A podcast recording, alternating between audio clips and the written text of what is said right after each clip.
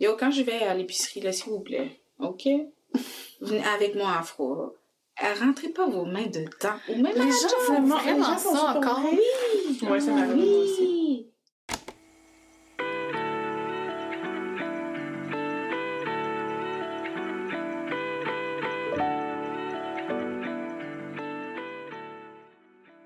Au fil des épisodes, nous tenterons d'ouvrir votre cœur avec des récits inspirants de personnes trop peu écoutées. Vous entendrez les voix résilientes de celles qui se sont retrouvées sur les sentiers arides de la vie, de ceux au parcours parfois assombri, mais surtout lumineux. Vous entendrez les, oubliés.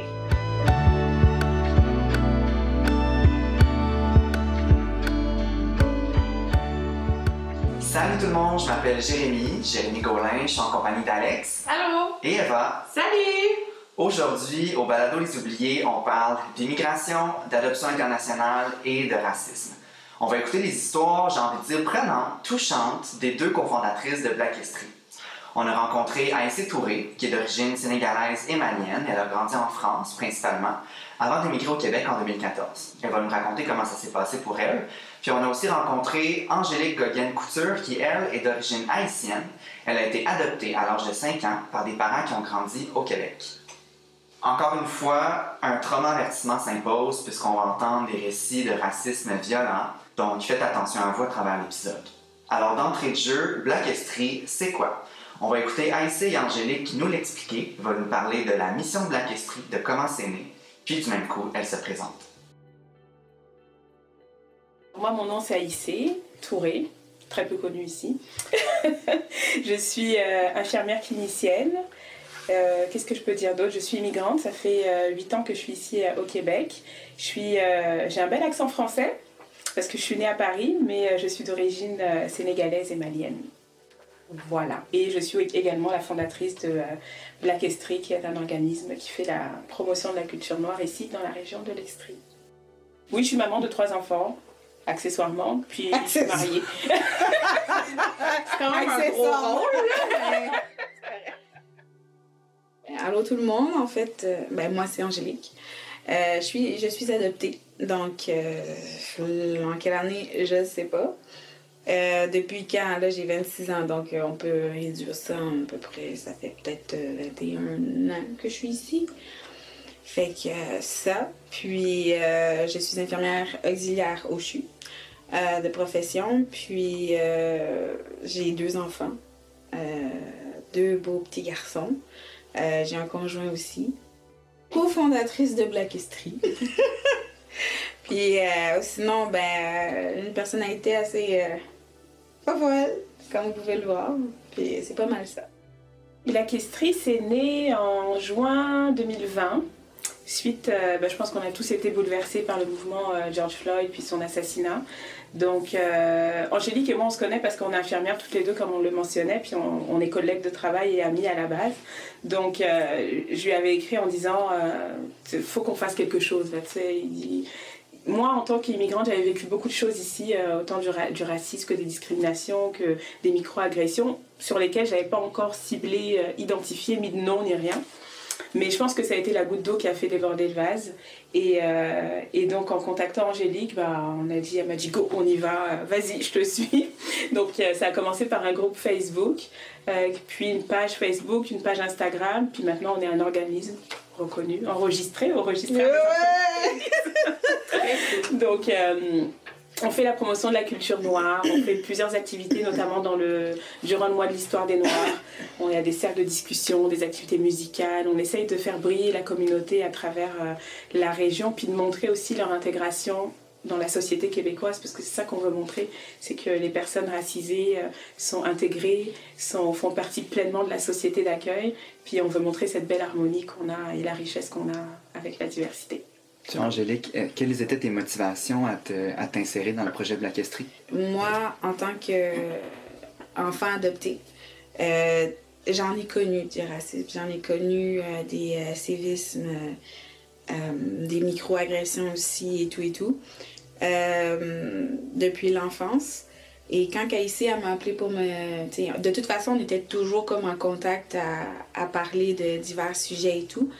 Mais de plus en plus ça allait, là, c'est là que j'ai fait Hmm, ouais, je pense que là, c'est le temps d'agir. De, d'agir c'est le temps de vraiment là, de, de, faire quelque chose parce que si, si nous, on le faisait pas, qui, qui allait le faire? Mm. Peut-être quelqu'un d'autre. Sauf que depuis tout ce temps-là, il n'y a, pas eu euh, de gestes vraiment concrets. Il y, a pas eu il plusieurs organismes. Mais là, aujourd'hui, on est en 2022. Donc, les gens sont beaucoup plus à l'écoute, sont beaucoup plus euh, euh, du genre humain, si on veut. Donc, ceux qui sont à l'écoute puis ils veulent comprendre, ils veulent apprendre différentes cultures et tout, ben c'est eux qui nous aident le plus. Donc, c'était le bon moment. C'est, comme on dit en affaires, c'était good time. Donc, euh, c'est ça. Alors, pourquoi pas? On s'est lancé à tête à tête, euh, comment je pourrais dire ça? ben, c'est sûr que ça a été. Euh, consciente et inconsciente en même temps. ouais, c'était vraiment à l'aventure, on y va. Puis là, c'est fou de se rendre compte que ça a pris de telles proportions. On nous reconnaît à l'épicerie maintenant. Ouais. ouais. Est-ce que c'est vous, madame de Black Estrie? Oui, c'est moi. c'est fou les proportions que ça a pris, mais c'est une belle aventure. C'est vraiment une, très, très belle aventure qu'on vit euh, à 200%. Mm. Ça m'a appris aussi, à voir que malgré mes problèmes à moi, mes difficultés au niveau des microagressions puis le racisme et tout, que ça peut être pire ailleurs. Ça peut être pire, puis ça prend des porte-voix. Ça prend des porte-voix parce que c'est épouvantable. Tu sais, euh, que, par exemple, notre gouvernement n'est pas capable de dire oui, il y a du racisme systémique au Québec. Euh, ça vient me ça vient me chercher parce que je, je sais pas comment ils voient ça. On dirait les gens, des fois, ils vont se dire OK, ben, ah, euh, tous les Noirs, tous les, les arrivants, c'est des, euh, des, immigrants. Mais il y en a qui sont nés ici. Mm-hmm. Ils ont des origines qui viennent d'ailleurs, mais ils sont nés ici. Puis ils subissent la même chose. Et je pense que c'est temps de remettre les choses à la bonne place puis de dire wow, stop. il s'en va là, il est capable de comprendre bien les choses. Il faut juste lui apprendre, mais de la bonne façon. c'est pour ça que j'ai intégré Black History. Vous, les filles, à quel point est-ce que vous avez été en contact avec d'autres cultures dans vos vies? Moi, je dois avouer, je viens de Magog. On se souvient, une petite ville assez blanche, assez peu culturelle, euh, honnêtement il y avait quelques personnes, mais c'est clairement, c'est pas comme dans une grande ville comme à Montréal que t'as littéralement un village, un village, un sous-village. Fait que très peu, je te dirais. Ok, toi Alex? Euh, moi, je me souviens au primaire, là, euh, des, une école complètement blanche aussi. À ce c'est plus au secondaire que je viens de Magog aussi, là, qu'avec quelques personnes euh, noires, mais à peine. Mais je me souviens pas d'avoir eu comme, euh, comme des pensées ou peu importe. Pour moi, c'était des personnes comme les autres. fait que mais comme, même aujourd'hui, la majorité de mes amis sont blancs. Moi, de mon côté, euh, j'ai comme j'ai deux moments dans ma vie où je côtoyais beaucoup de personnes de, de plein de cultures différentes. C'était puis aux deux extrêmes en plus de ma vie. Fait en ce moment, à mon travail. Puis quand j'étais très jeune, au début de mon primaire, jusqu'en quatrième année, j'allais à l'école Champlain. Puis euh, l'école Champlain, dans le fond, c'est pour ceux qui connaissent Sherbrooke, c'est proche euh, du quartier Genet de l'Orme, où euh, il y a beaucoup de personnes qui immigrent au Québec qui sont qui vont habiter là finalement. Fait que, qui sont souvent référés à ces, ces habitations-là, qui sont des logements sociaux. Fait que j'avais plein de monde, de plein de, cultures différentes. Puis, on, on jouait ensemble en cours d'école. Puis je me rappelle de mon, mon ami Mini qu'on on riait tout le temps ensemble en classe, on se faisait toujours avertir, fait que on était comme des, bons amis, puis je me souviens pas d'avoir eu euh, un, regard différent sur ces personnes-là parce que leur couleur de peau était différente, finalement, c'est ça qui était perceptible pour moi. Euh, puis aujourd'hui, au travail, ben, je côtoie plein de monde, de plein de cultures, là, des Iraniens, des Mexicains, euh, Italiens, Français, des personnes du Niger, euh, Camerounaises aussi. Fait plein de cultures différentes dans Ascot, c'est ça aussi le, portrait de la population, puis je, travaille dans Ascot. Fait que euh, j'ai, j'ai côtoyés, mais dans mon réseau proche, par exemple, moi non plus, j'ai pas vraiment de personnes issues de, d'autres cultures que, que, la mienne. moi, je suis caucasien, euh, mes parents sont descendants aussi, sans doute européennes, euh, de personnes qui ont habité en Amérique du Nord aussi. Fait que, j'ai pas, j'ai pas tant de, diversité culturelle dans mon, dans mon environnement. Puis, Qu'est-ce que, vous, pensez que ça a comme impact, le fait que notre environnement est très, euh, ben, très peu diversifié, finalement? Ben, tu moi, je pense que ça a des impacts aussi sur. euh, mettons, on- il y a une partie que la richesse de toutes les autres cultures, on la connaît pas, tu sais, comme. Je pense qu'on aurait à gagner, en fait, d'aller vers euh, certaines communautés ou justement de s'ouvrir puis d'essayer d'avoir plus de mixité dans notre, euh, dans notre réseau. Ça nous fait ça nous fait porter aussi des préjugés puis des stéréotypes, même si je ne me considère pas une personne raciste. Est-ce que j'ai des biais? Est-ce qu'il y a des choses que je fais probablement sans m'en rendre compte ou sans le vouloir? Oui. Mais ça fait aussi, tu sais, quand je dis on avait quasiment personne, tu sais, même au secondaire, je me souviens, il y avait quelques personnes, mais pas beaucoup. Puis il y avait un gars, on va l'appeler, mettons, juste par exemple Jérémy, pour ne pas le nommer, mais c'était Jérémy le Black. C'était pas son nom de famille, là. C'était pour l'identifier. Maintenant, je regarde en arrière, puis je suis comme, mais voyons, voyons, mais sur le coup, c'était normal, puis il a jamais rien dit, mais en même temps, moi non plus, j'aurais jamais rien dit, là. T'es tellement minorité, puis seul, puis. Ben, seul. Il y avait des amis, mais tu sais, je veux dire, visuellement, t'es t'es seul. Fait que, tu sais, comme je dis, je me considère pas une personne raciste, mais est-ce que j'ai fait ça?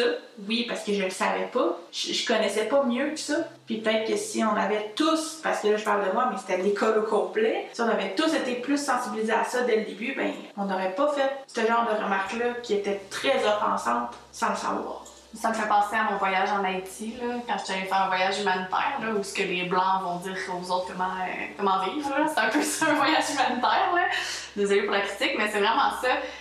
On arrivait avec notre, euh, notre vision très occidentale pour dire aux gens comment vivre, mais tu sais, ça se reproduit ici aussi au Québec quand ils arrivent avec leur culture puis tout ça, on va soit les juger ou tu sais, on va, on va se demander pourquoi ils font telle, telle, euh, telle chose, puis on va pas les comprendre. Fait que c'est sûr que si justement il n'y a pas de mixité, ben ça, ça fait en sorte qu'on se comprend, on se comprend pas, on a peur de l'inconnu, puis quand on a peur de l'inconnu, c'est là qu'on arrive avec des idées préconçues et donc du racisme. Mhm. Moi, je me souviens qu'une des choses qui m'avait frappé dans, euh, dans les différences culturelles que j'ai sais, je dis aussi que j'ai pas, euh, genre, j'ai pas tant eu de diversité culturelle, mais j'ai sorti avec un Salvadorien pendant deux ans, là, tu sais, puis il, portait très bien sa culture, puis une des choses qui m'avait frappé avec lui, c'était que c'était la place de la famille qu'il y avait dans sa vie finalement. Puis à un autre, euh, à un autre niveau aussi, euh, ma patronne actuellement, elle est sénégalaise. Puis quand elle, nous voit, euh, puis elle nous demande comment ça va, elle nous demande aussi comment la famille va. Fait qu'il y a comme cette, cette notion-là qui m'a comme frappé. Ah, ok, il y a comme un, un accueil, différent, une, une attention différente. Que comme si la famille va bien ou moins bien, ben ça va se refléter aussi sur l'état de la personne que j'ai devant moi. Puis après ça, pour, pour- avec mon ex, ben, ça, ça, se concrétisait un peu différemment. C'était vraiment euh, les événements familiaux, être proches, être, euh, être collectivement ensemble, puis très proches comme ça. Puis il y avait une grande famille aussi. Fait ça m'avait frappé à quel point, euh, moi, ce que je perçois de ma culture, c'est que ben, on, tente de maximiser l'autonomie, puis même l'indépendance, de, de, de nos parents, vis-à-vis de nos parents. En tout cas, moi, je, perçois, ça par rapport à moi. Fait qu'il y a comme une, une façon d'articuler la culture qui est différente, même dans nos relations familiales qui sont super proches. Fait qu'on parle un peu de notre expérience en tant que personne non immigrante dans nos interactions avec les personnes venues d'ailleurs. Eh bien, on va aller écouter AIC sur comment se sont passés ses premiers contacts à elle avec le Québec quand elle a immigré en 2014. Donc moi, euh, c'est ça comme je disais, je suis euh, immigrante, je suis ici depuis euh, 2014, octobre 2014, le 14 exactement. Puis euh, en fait, moi, mes parents sont immigrants aussi, donc c'est comme, je, répète l'histoire en fait, mais mes parents viennent du Sénégal et du Mali, puis ils sont arrivés en France dans les années 60, donc euh, voilà, c'est ça pour la petite histoire. Et donc euh, moi, en fait, j'ai rencontré mon conjoint en Afrique, parce que je suis née en France et tout ça, mais euh, j'allais dans le pays d'origine de mes parents. Puis j'ai euh, démissionné de mon travail à l'époque. J'étais jeune, euh, sans. C'était une autre histoire, en tout cas. J'ai démissionné de mon travail euh, d'infirmière, puis je suis allée vivre un an au Sénégal avec mon conjoint. Et en fait, j'ai pas trouvé de travail euh, au Sénégal, à Dakar. Je suis pas cherchée non plus euh, de façon très, très, très poussée, mais en tout cas, les petites recherches que j'avais faites n'ont pas été concluantes. Et donc, là, mon conjoint me dit, ben, en fait, lui, il voulait rien savoir de la France. Donc, euh, il venait de temps en temps, mais ça ne l'intéressait pas. Donc là, il me disait, bah, tu trouves pas de travail ici, pourquoi euh, on n'essaierait pas de trouver un pays neutre euh, C'est que ni toi ni moi ne connaissons, puis go, on démarre notre vie là-bas. Je dis, ouais, ok, d'accord. Fait que là, on parle de Londres, euh, on parle d'autres, euh, plein d'autres villes en Europe, là. Puis lui, il me sort euh, Canada. Je t'es fou, qu'est-ce que je vais aller faire là-bas? Ça va pas, jamais de la vie. Fait qu'on on oublie ça et tout. Euh, moi, quelques temps après, je rentre en France. Puis en prenant le métro, j'arrive à une station de métro, puis là, il y a écrit euh, Recrutement Santé Québec. euh, nous sommes à la recherche d'infirmières euh, pour venir travailler au Québec et tout ça. J'ai dit, c'est un signe, c'est pas possible. et que là, j'y ai réfléchi, je suis allée sur le site, euh, j'ai mis ma candidature, finalement, j'ai été retenue. J'ai passé une entrevue sur place à Paris, puis euh, j'ai signé pour venir travailler à Sherbrooke, une ville que je connaissais pas du tout. Je l'ai choisie sur la carte. Comme ça, j'ai dit, je veux aller ici. Puis euh, c'est ça. Donc, euh, je sais, je me rappelle plus de la date par contre, mais je pense que ça a pris 6-7 mois avant qu'on arrive ici, là, moins d'un an quand même. Et puis, euh, bah, c'est ça, on est arrivé, et puis c'est, c'est une belle expérience, mais ça n'a pas été facile au début. Honnêtement, là, je peux dire que je, peux, je suis une immigrante intégrée, que je suis, je me sens bien, mais au début, c'était vraiment, j'ai eu des complications au niveau du travail. euh, au niveau du logement, euh, même si on a été accueilli par un organisme, ça a été difficile quand même de, s'intégrer. Je pense qu'on n'était pas prêt à, on se rendait pas compte en fait que c'était un, un saut énorme comme ça. Puis je suis très reconnaissante parce qu'on a été accompagnés et tout ça, mais il y a des réfugiés qui arrivent ou des personnes dans d'autres situations qui arrivent, puis c'est vraiment le chaos quoi. Donc on a quand même été accompagnés, mais euh, c'est un long processus, vraiment. Qu'est-ce qui vous habitait, ton, ton conjoint et toi, quand, pendant ce processus-là? C'était vraiment l'aventure et le fait de se dire qu'on va démarrer quelque chose à deux. C'était vraiment ça, ok, on va aller là, puis on va démarrer une vie, nous deux. On va fonder notre famille là, puis on va s'installer là. Après, je, suis- je suis tombée enceinte très, très, très rapidement. Je suis arrivée enceinte. c'était pas prévu du tout au programme. Mais, euh, mais je pense que c'était ça, c'était l'en- l'envie de se retrouver enfin, parce qu'on a vécu euh, plus de deux ans à relation à distance. là. On était comme. euh, Puis Paris-Dakar, euh, c'est pas deux heures de train, là, c'est cinq heures et demie d'avion, là, puis ça coûte cher. Donc à un moment donné, il fallait vraiment qu'on se retrouve quelque part. là. On pouvait pas rester comme ça indéfiniment.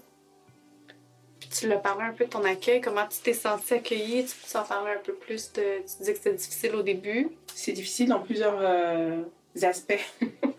C'était difficile dans l'aspect euh, culturel, parce que même en, étant française, euh, ben, je suis africaine, donc moi je veux du spicy, je cherche des épices, et tout ça, ça, ça a été difficile.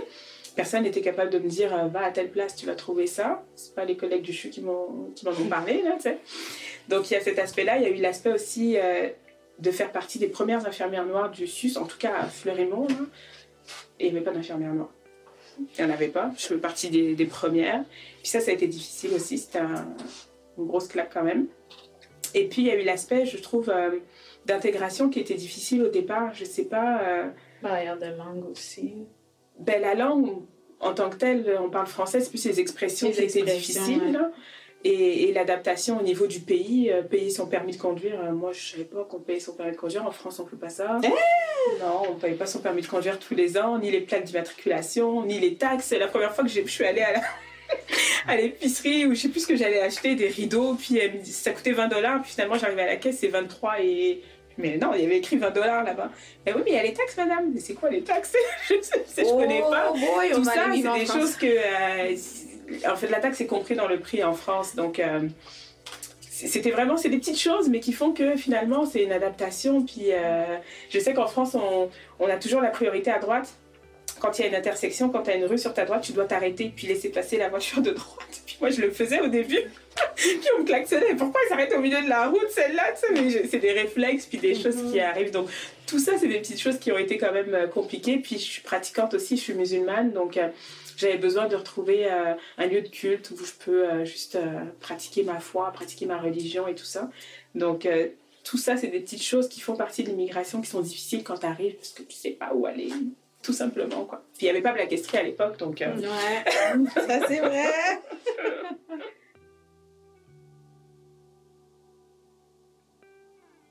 Est-ce que ton mari a trouvé ça plus difficile?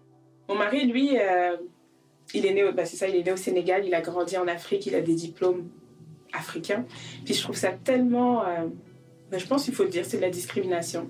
Parce qu'on est arrivés tous les deux ensemble. Tous les deux avec un permis, tous les deux avec des diplômes. J'ai eu un travail d'emblée parce que je suis infirmière française. J'ai eu mon permis, je, je pouvais conduire du jour où je suis arrivée ici, je pouvais conduire sans problème. Puis lui, sous prétexte qu'il avait un permis africain, ben, il a fallu qu'il repasse son permis ici, qu'il refasse va- revaloir ses droits, qu'il refasse une, euh, j'ai oublié le terme, mais je pense que c'est une euh, valorisation des Ah, une. Reconnaissance une des reconnaissance des acquis, exactement. Puis il n'a pas fini parce qu'il étudie encore. Puis tu sais, il est super, euh, tu sais, dans la robotique, l'automatisation, il est super qualifié. là.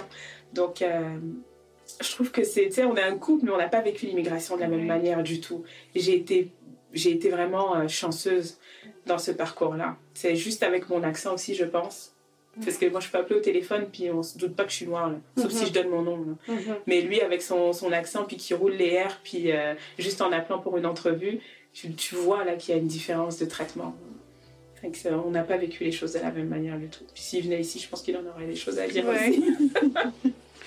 Puis, je m'excuse, j'ai d'autres questions. Ouais, ouais. Mais tes enfants ont quel âge, juste pour 7 ans, 4 ans et bientôt 3. Ok, fait que peut-être qu'ils le voient pas encore, mais je me demandais, parce que, tu sais, il y a beaucoup d'informations sur comme les immigrants de deuxième génération, les personnes Mm. immigrantes de deuxième génération, qu'eux, ils sont tiraillés entre justement leur origine, la culture québécoise. Est-ce que tu le vois déjà ou pas? Ils sont trop Non, jeunes. pas avec mes enfants, mais. Euh, c'est sûr, c'est difficile aussi parce que. Ouais, ça, c'est vraiment difficile.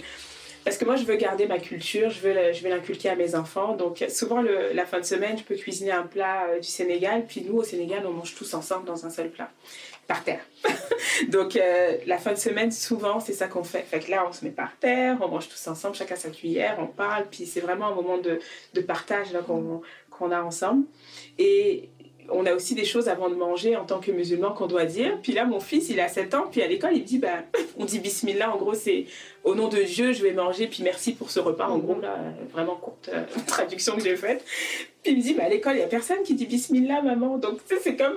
ça, c'est difficile. Que Je ne sais pas s'il le perçoit encore ou non, ou le fait qu'on mange pas de porc, par exemple. Là, il y avait un, un dîner fourni par l'école ce, ce midi, puis je lui dis, attends, je mange pas de porc. puis il m'a dit, oui, maman, il y avait aux œufs, au poulet, au jambon, puis j'ai pas pris au jambon. Que je dis, ok, c'est bien. mais euh, mais c'est ça, je trouve que c'est. Ils s'en rendent compte sans s'en rendre compte, je pense. C'est comme une normalité pour eux finalement, mais sauf qu'il y a des petits détails où tu te dis Ah, bah ouais, pourquoi les autres ils disent pas avant de manger? Pourquoi ils disent pas ce que toi tu me dis avant de manger? Pourquoi mon lunch, moi, euh, ça sent full fort, puis eux autres, c'est le pâté chinois tu sais? Tout ça, c'est des choses que. non, mais c'est vrai, c'est des choses que culturellement, tu sais. Puis j'ai même peur en me disant que imaginons qu'il soit comme euh, pas stigmatisé, mais tu sais qu'on lui dit ah, c'est quoi qu'il mange là? C'est bizarre on n'a jamais vu ça nanana. Tu sais, il y a ça aussi là qui peut arriver plus tard là. Puis quelle force et qualité as-tu fait appel à l'intérieur de toi durant ton parcours, justement, euh, puis pour euh, migratoire, mais aussi d'intégration à la communauté? Ben, je sais pas si c'est pertinent là mais j'avais pas envie d'échouer dans le sens où j'avais pas envie de me dire je suis venue jusqu'ici puis je vais repartir parce que ça n'a pas marché ou parce que je me suis pas intégrée ou parce que j'ai pas fait assez d'efforts. Donc ça c'était une pression un petit peu que j'avais euh, en moi. Puis j'avais aussi l'exemple de mes parents. Je me disais mais eux euh, tu sais ils en ont vécu des choses aussi hein, depuis les années 60 qui sont en France. Donc euh, ils l'ont fait, moi je suis capable de le faire ici aussi, euh, même si c'est deux pays complètement différents, je suis capable de le faire. Donc je pense que ça, ça a été ma force, puis me vraiment garder ce mindset et me dire, ok, Fait que ça serait la persévérance, de garder son objectif. persévérance, ouais, garder son objectif, et puis... euh, Son sang-froid. Parce que c'est- ça, ouais. T'es quelqu'un. Oh, moi j'ai le sang chaud, moi. Ouais, non. Non, mais de- Ah, moi je démarre au quart de tour, hein. vraiment. Ouais, Mais si vous avez des... Le sang chaud, mais, tu sais, quand, mettons, il arrive une situation quand même, tu, tu réfléchis, tu sais, t'as que vraiment comme. Tu te dis, ben, en tout cas, moi, quand que je te pose une question euh, ou que Oui. j'ai un souci, et, euh, puis que je t'appelle, ouais, c'est, je suis en train de paniquer, t'es comme, oh, oh, t'es t'es une grande sœur, quoi. Ouais, mais Mais c'est vrai que Mais t'as devant ton la- caractère. Hein, Oui, je démarre au quart de tour. elle Devant des injustices ou du racisme. euh, Mais au début, ça, je peux dire qu'au début, je me laissais beaucoup faire. Il y a des choses que j'ai laissé passer, puis là, je suis en train de me dire, mais j'aurais pas dû. J'aurais dû vraiment euh, taper du poing et dire non. Maintenant, je te dirais que depuis 4-5 ans, là, je m'affirme. Là, je me laisse plus faire, même que ce soit au travail ou. sais, euh, une fois, il y a une réceptionniste, on était deux infirmières euh, noires à travailler sur euh, le quart de soir. Puis elle me dit euh, Oh, je sais pas comment je vais faire, je suis toute mêlée, vous êtes deux, je sais pas comment je vais faire, tatati, tatata. Puis moi, je j'avais pas fait attention que l'autre infirmière était noire. Là, tu sais. Et dit On est deux quoi Vous êtes deux noirs, je sais pas comment je vais faire pour savoir qui est qui, elle me dit. C'est comme si les Noirs, on se ressemblait. Fait que là, s'en euh, là, je me suis vraiment pas laissé faire en disant Mais. je fais comment pour savoir Vous, vous êtes 15 ici, là? Je fais comment pour savoir qui est qui, là? Tu te fous de ma. G-U-E-R.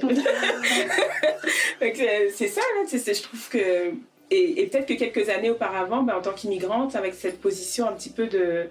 Ce sentiment d'impuissance, ben, je me serais laissé faire, puis j'aurais rien dit, j'aurais encaissé. Ça, c'est plus le cas de mon conjoint, que beaucoup de choses qui se sont passées, qu'il a encaissé, qu'il a rien dit, puis là, ça ressurgit. Puis il dit, ah ouais, non, ce que j'ai vécu dans cette entreprise-là, il y a, il y a cinq ans, là, franchement, ça m'a vraiment marqué, puis j'arrive pas à m'en défaire parce que ça m'a vraiment, vraiment, vraiment marqué. Donc, euh, je pense qu'il faut, euh, tu sais, en tant qu'immigrant, on a nos droits aussi, là, je veux dire, euh, je suis pas moins bonne qu'une autre, là. donc... non, maintenant je me laisse plus faire, c'est fini ça. Elle le fait bien. Tant mieux. Tant Il y a vraiment un impact là, de la conscience que vous étiez arrivant, Oui, puis que l'environnement était nouveau, c'était une nouvelle culture. Ben, tout ça, ça, amenait à, à moins dire. Oui, exactement. T'as comme. Mhm. euh, T'as envie de te faire tout petit, puis pourtant je suis née dans un pays occidental hein, qui ressemble beaucoup Mhm. euh, au Québec, mine de rien, mais c'est quand même un choc. Il y a beaucoup de choses qui sont différentes. Donc, euh, mais j'avais un avantage par rapport à mon, à mon conjoint. J'étais devant lui, mais toujours dans le même bateau, quoi. Donc, euh, puis c'est ça, comme tu dis, t'as pas envie de créer de problème. T'as pas envie, regarde, si je pars, je vais peut-être perdre mon emploi. Euh, je sais pas comment ça se passe ici. Si j'ai pas d'emploi, comment je vais faire On va repartir. Tu ça engendre beaucoup, beaucoup de choses. Mais après, quand tu comprends le système, puis tu sais ce que tu veux aussi, ben, tu te dis, ben non, c'est fini, je peux plus me laisser faire. Ça, ça va une fois, deux fois, mais il faut, faut se calmer. Mhm.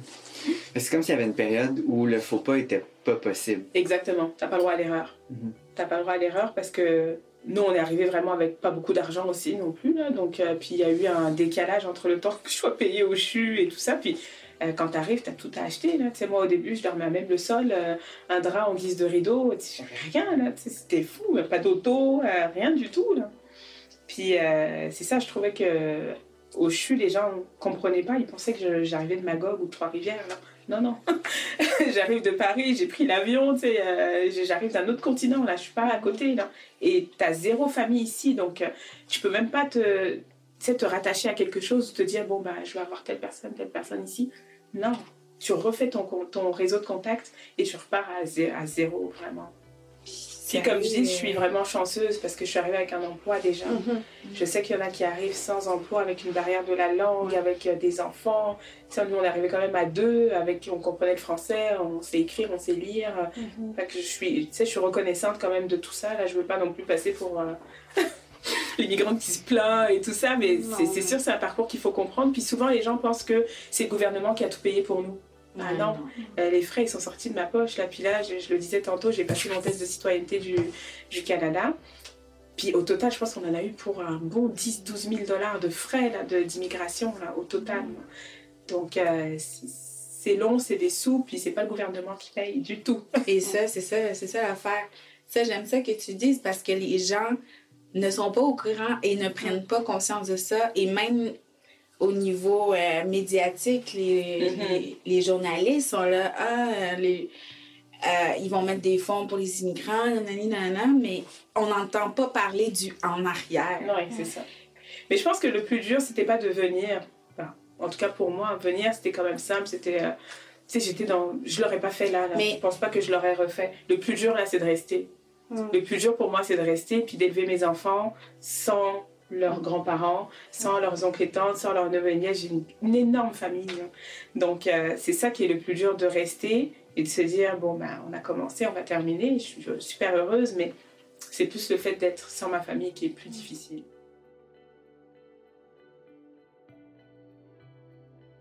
Entendre l'histoire d'AIC, ça me fait penser à ce qu'on a vécu quand on était en technique de travail social. Je sais pas si vous en souvenez. C'était un genre d'activité d'immersion euh, dans notre cours, je pense, groupes sociaux, intervention sociale. Donc, on expérimentait un peu à quoi ça ressemble d'immigrer dans un pays étranger pour nous, puis de devoir passer à travers toutes les étapes administratives euh, pour cette immigration-là. Est-ce que vous vous en souvenez de cette activité-là?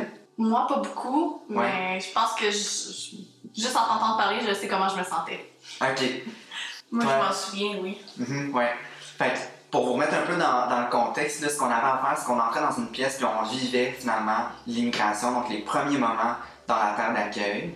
On se mettait dans la peau d'un nouvel arrivant puis on devait aller à plusieurs kiosques pour compléter notre immigration, si je peux dire comme ça. Puis ces kiosques-là, ils étaient tenus par euh, des étudiants et étudiantes des classes de francisation euh, au cégep de Sherbrooke. Puis c'est eux qui nous accueillaient. Fait qu'il fallait, par exemple, aller euh, faire notre reconnaissance d'acquis, je pense. Euh, fallait inscrire les enfants à l'école, fallait, je pense, euh, obtenir un numéro d'assurance sociale, un numéro d'assurance maladie. Fait que tout ce, ce genre de poutine administrative-là, que quand on est quelque part, ben, on a juste ça de façon acquise ou nos parents s'occupent de ça pour nous, puis c'est très simple. Puis, quand on allait les voir, ben, ils nous accueillaient dans leur langue. Fait qu'on vivait aussi l'expérience d'avoir à naviguer ces processus-là sans comprendre vraiment ce qu'on nous dit, en se faisant aussi comme barouetter d'un bord puis de l'autre. Moi, je me souviens que ça, c'était vraiment mon sentiment, d'être pitché d'un bord puis de l'autre, de me faire dire va là, va là, va là, sans trop savoir pourquoi. Les documents que j'ai en main, je les comprends pas parce que aussi, eux aussi sont pas dans la langue que je parle. C'était comme super inconfortable finalement, tu sais, comme, comme euh, navigation dans cet espace-là. Est-ce que vous, vous, ben toi tu dis Alex que tu, t'imagines déjà comment tu t'es senti, puis toi Eva, est-ce que tu sais comment que, tu te souviens que- comment tu t'es senti à ce moment-là? Oui, euh, moi je me souviens en fait, ça avait pas été si pire comme expérience parce que les gens étaient tellement gentils puis ils comprenaient tellement dans quelle situation qu'on était, ils s'arrangeaient pour que ça soit malgré tout facile pour nous. Puis même à ça, je, comprenais rien, puis comme quoi? Puis probablement qu'ils voyaient dans mon visage le, le vide de moi qui comprend rien puis qui essaie. Puis je me souviens, tu sais, les petits sourires, les petits rires, les petits comme ça va aller, tu sais, c'est correct. Fait que full dans l'empathie, mais puis je me souviens que j'étais comme, clairement, ils vivent pas ça, là. Tu sais, eux, c'est parce qu'ils sont habitués d'être de l'autre côté, mais les personnes que eux rencontrent, ils ont probablement jamais fait un exercice comme ça, ou peut-être que oui, mais en tout cas, tu sais. Puis je dis pas que c'est tout le monde qui reçoit mal, mais c'était un atelier de quoi, une heure? Ouais. Dans notre vie, qu'on était tout le monde, toute la classe ensemble, que c'était justement fait un petit peu humoristiquement, puis quand même, je suis sortie de là en faisant Ouf, je suis contente que ça soit fini, mais c'était une heure, vers ça- même pas, là. Vers ça, c'était fini. Les autres, tu peux pas faire après une heure. Bon, ben, ok, c'est correct, euh, Joe bye. Non? Ah, moi, j'ai la même expérience. Là. Je me souviens que tu, tu, parles justement que c'était juste une heure. Fait que ça aussi, on l'avait en tête de dire comme Ah, on va s'en sortir de cette situation-là, let's go, on se prête au jeu. Mais beaucoup de sentiments d'impuissance, puis comme d'humiliation slash honte, justement de pas être capable d'être comprise, puis de pas comprendre ce qu'on me dit. Fait en, sachant très bien que dans une heure, ça termine. tu dis, t'avais tous ces sentiments-là quand même, même si tu te dis, hey, dans une heure, genre, le cours il est terminé, puis je retourne chez moi, puis tout le monde va parler français, là. Fait que c'était fou d'avoir les mêmes sentiments en sachant que les personnes sont super bienveillantes, sont accueillantes, que ça se termine bientôt, que j'ai vraiment, que je vais avoir mon permis de conduire en sortant de là, que pas, ça nuit pas vraiment à ma vie, là.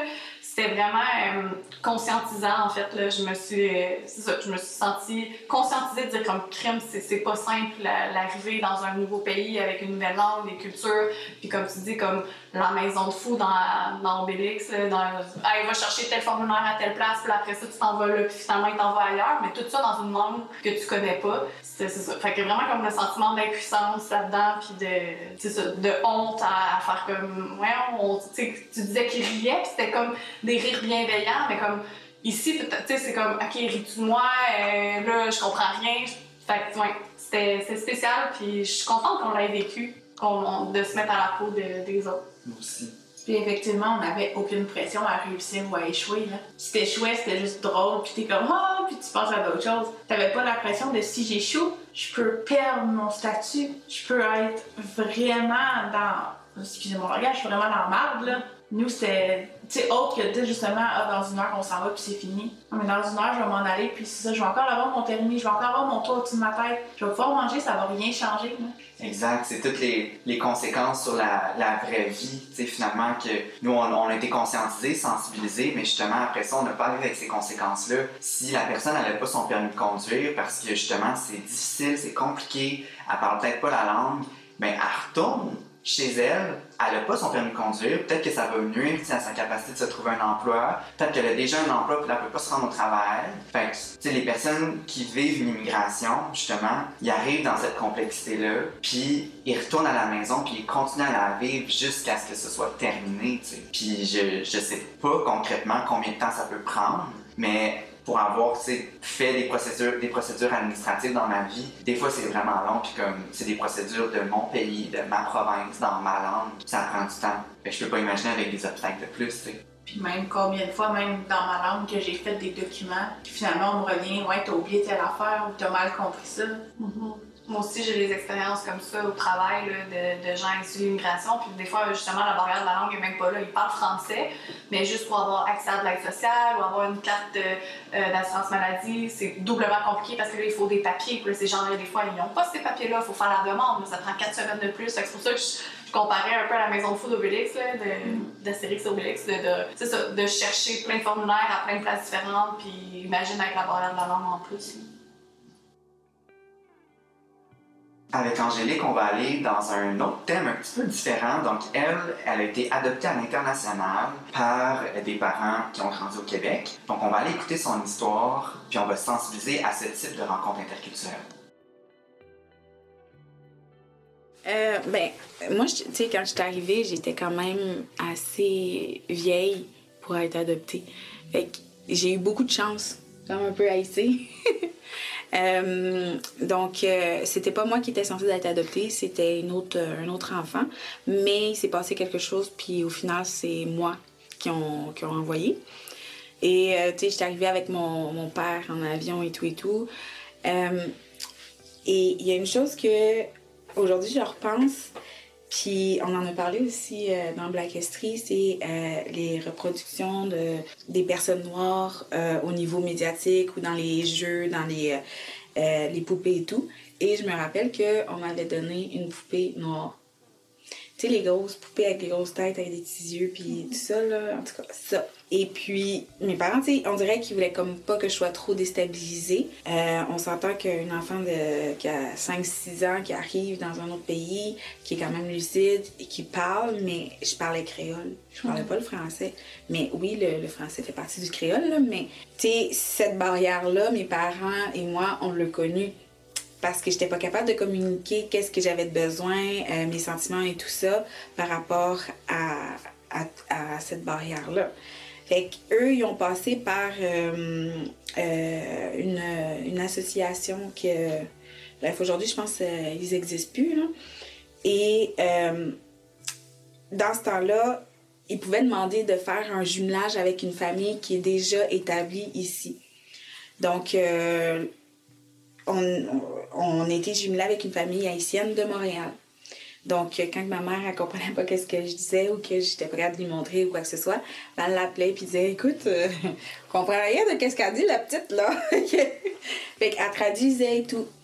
Et je suis allée aussi là-bas euh, chez cette famille-là euh, pour pouvoir aussi garder ma culture. Parce que pour mes parents, c'était important que je puisse garder aussi une partie de qui j'étais. Tu sais, tu peux pas euh, infliger quelque, chose à un enfant en pensant pas que, à un moment donné, il va se poser des questions. Donc, c'est ça. Puis, moi, je suis arrivée avec le nom Glancia. Et ma mère et mon père se sont dit, tu c'est un très beau nom, sauf que ici, elle va se faire euh, scraper son nom. Hein, les A, les Glancia et tout ça. Donc, ils ont décidé de m'appeler Angélique. Donc, après ça, tout ça a fait en sorte que, vu que j'étais arrivée quand même assez vieille, ben, il fallait que je rentre à la maternelle. Et, euh, et mon doux Seigneur. J'habitais dans ce temps-là euh, à Coudouac, qui est dans le nord du Québec. Oui, quand je suis arrivée, moi, j'habitais dans le nord. Ouais.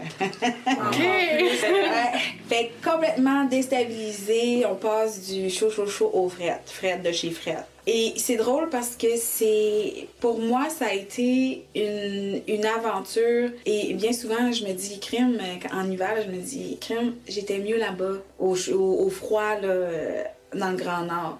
Parce que c'est ça que j'ai connu en arrivant. Fait que là, revenir après ça ici au Québec avec le froid, euh, l'humidité, c'est très humide, tandis que là-bas c'est sec, fait que tu gèles direct, ça finit là. Ici, tu gelais, fait que je me mettais tout le temps des, des sacs dans mes, euh, dans, dans mes bottes.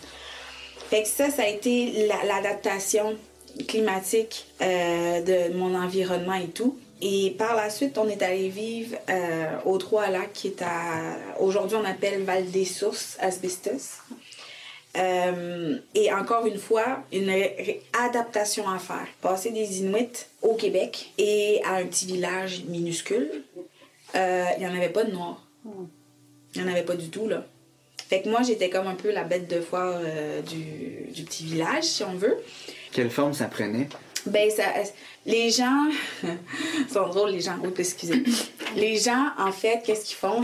C'est que euh, quand ils. On dirait que lorsqu'il il- l'inconnu est là, mais qu'ils ont la possibilité d'y toucher ou de, de, de parler, whatever, d'avoir des, des réponses, ils vont tout de suite, sans, sans demander, sans de préavis ou quoi que ce soit. Non, non, non, c'est Oh, regardons la petite noire, euh, checkez-moi les cheveux. cheveux. Hey, t'as-tu vu sa peau? Hey, voyons donc, check-moi ça, moi le bronzage. Mais dans la tête d'un enfant, là, tu te dis, mais voyons, je comprends pas. Qu'est- Qu'est-ce qu'il y a de, de anormal? Je, je me souviens, moi, je, posais des questions et ma mère, elle me disait, tu sais, tes cheveux, là, quand les gens viennent comme ça, là, mets-toi à japper. Fait que je le faisais. Ben, ça a marché. Là, le monde était comme, mon Dieu, c'est une sauvage. Ben non, c'est juste parce que la communication de un et de deux, le respect de la personne. Donc, ma mère et mon père m'ont aidé dans ce cheminement-là. Parce que ben, je m'accepte aussi dans ce monde-là qui était complètement nouveau. Et toutes les places que j'ai fait, j'étais la seule noire. Ils ont adopté aussi un autre enfant. Fait que le passage d'une place à l'autre, c'est moi qui le fais pour mon frère. Donc, euh, on n'est pas frères de sang, mais on, on est frères euh, D'adoption. d'adoption. Donc, c'est ça. Alors, quand que, euh, on est arrivé en Estrie, on est allé habiter à Waterville. Et c'est là que j'ai vécu le plus de racisme, je veux dire. Euh, je veux C'était en pas... quelle année? Oh mon Dieu.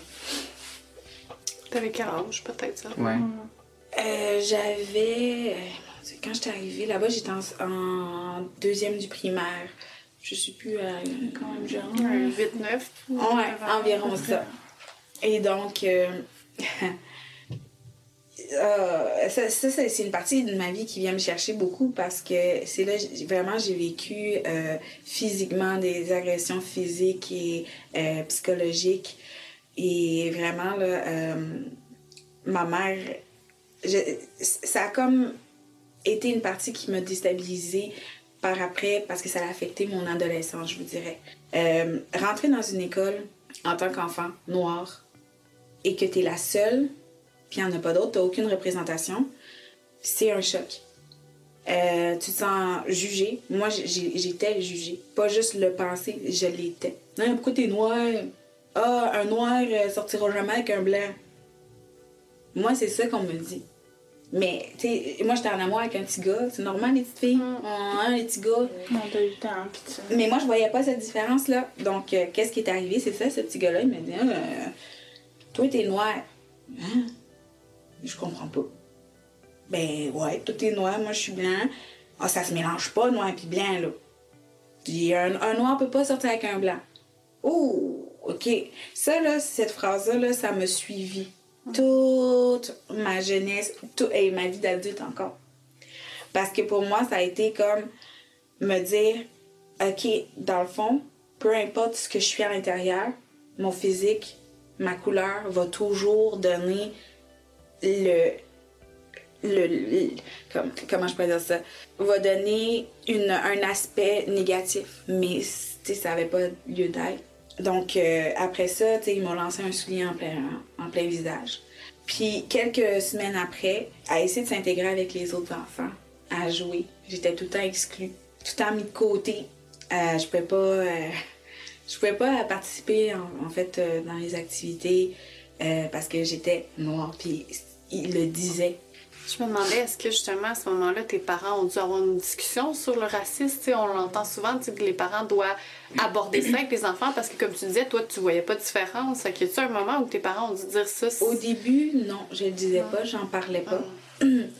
Parce que je voulais pas je voulais pas créer comme une, une autre barrière pour pouvoir me faire des amis. Déjà j'avais de la misère parce que à cause de ma couleur. Mais là, je vais aller dire à, à mes parents, ah ben là, je vis, je vis des. Les amis me font du mal, pis ci, pis ça. Non. Je- non. Euh, et écoute, je revenais avec euh, mon manteau, mes vêtements déchirés. Ben, je me rappelle, à un moment donné, mes parents m'ont dit T'es bien brise-fer. Mais c'est pas parce que j'étais brise-fer, c'est parce que je me faisais battre, puis je me faisais faire du mal à l'école. Mais tu sais, ça, je- je- je- j'encaissais. Puis à un moment donné, ben j'ai pas pu, euh, je, je pouvais pas cacher euh, un qu'est-ce qui était arrivé. Euh, Il y a, une, jeune qui était dans ma classe, qui était beaucoup plus grande que moi. Moi, j'ai toujours été petite. Fait que j'étais toujours la plus petite. Pendant la récréation, les jeunes, ils m'ont pris. ils, étaient, ils étaient plusieurs, ils m'ont pris. Et ils ont mis un bio de bois. Un bio de bois là, que euh, sur, le, sur le côté. Fait que dans le fond, une fois que tu es dessus, ben, si tu bouges, ben, il roule d'un bord puis de l'autre. Fait qu'ils m'ont tenu comme ça, puis elle, cette personne-là, elle m'a mis une corde autour du cou. Ouais. Et t'avais comme un petit arbuste, là.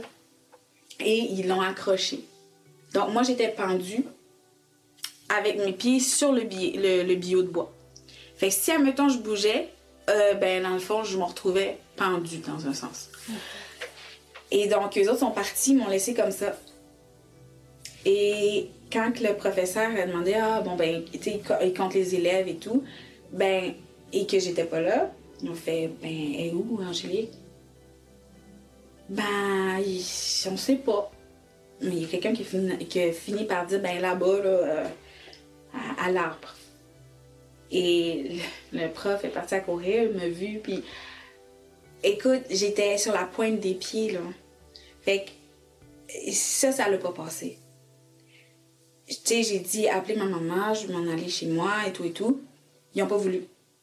Fait qu'au final, quand 4 heures est arrivé, euh, mes parents sont venus me chercher et ma mère a remarqué que là, il y avait quelque chose qui allait pas. Et donc, j'en ai parlé, j'ai dit, eh mon Dieu Seigneur. ma mère, j'avais jamais vu ma mère aussi fâchée de ma vie. Sérieusement, là, c'était quelque chose. Et elle a dit comment vous pouvez accepter qu'un enfant puisse faire du mal comme ça à un autre enfant? Il y a que- quelqu'un qui a montré ça. Je- C'est pas normal. Comment, ma- comment ça se fait que ma fille s'est fait prendre?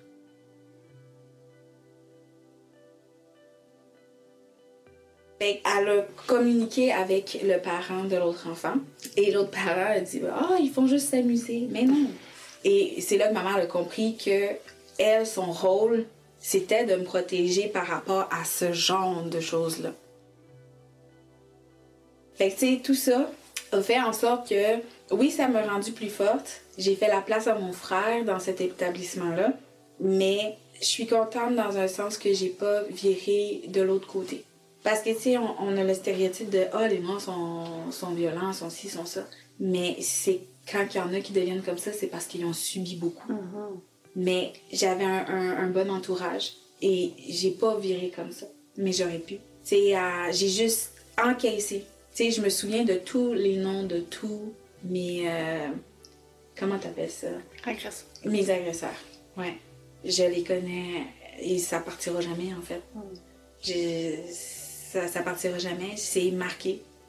Et. euh, c'est toutes ces, petites choses-là que, en tant qu'enfant, tu te dis, my God, euh, c'est normal ou c'est pas normal?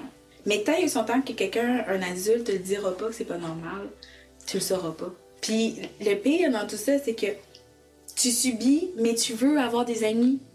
Fait que moi, qu'est-ce que j'avais fait? Excuse maman. Euh, mes parents avaient accumulé comme des, des scènes noires dans le avec les scènes noires. Là. Ils faisaient des rouleaux.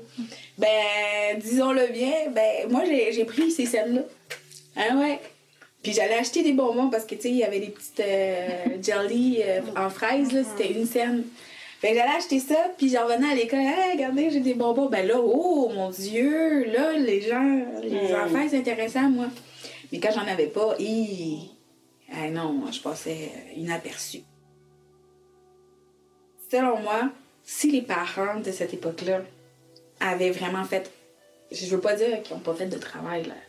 Mais, Tu peux le dire. ben, c'est ça, il y a eu un manque de, de, de travail, D'éducation. oui. là-dessus. Ben oui. Parce que tu n'es pas, euh, tu viens pas au monde raciste, là. Hmm. Puis tu viens pas au monde en pensant, euh, je vais prendre l'autre.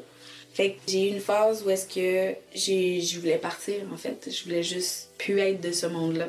Ça, a fait en sorte que à un moment donné, ça devient tellement lourd, tellement dur de pas être accepté, de pas être vu comme les autres, de pas avoir l'espace pour être toi-même que tu dis, ben dans le fond, pourquoi je suis là?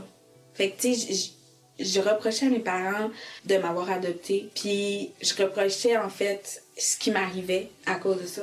Donc, tu sais, c'est sûr que, mes parents étaient complètement déstabilisés. C'est, ton enfant, il, il veut s'enlever la vie, il vit des émotions qui sont, qui est pas censé vivre de cette façon-là. C'est que eux ne comprennent pas c'est eux, c'est ça, eux ils comprennent pas. C'est très perturbant. Puis, tu eux, eux, ils se disent, ben voyons, qu'est-ce qu'on a fait de mal? Je- Comment qu'on peut l'aider? Mais qu'est-ce qu'on a fait de mal? C'est pas qu'ils ont, ils ont rien fait de mal. C'est juste qu'ils ont été mal outillés. Et moi, je, en fait, et je dis sans gêne, le, processus d'adoption du Québec et du Canada est complètement euh, dysfonctionnel à l'international.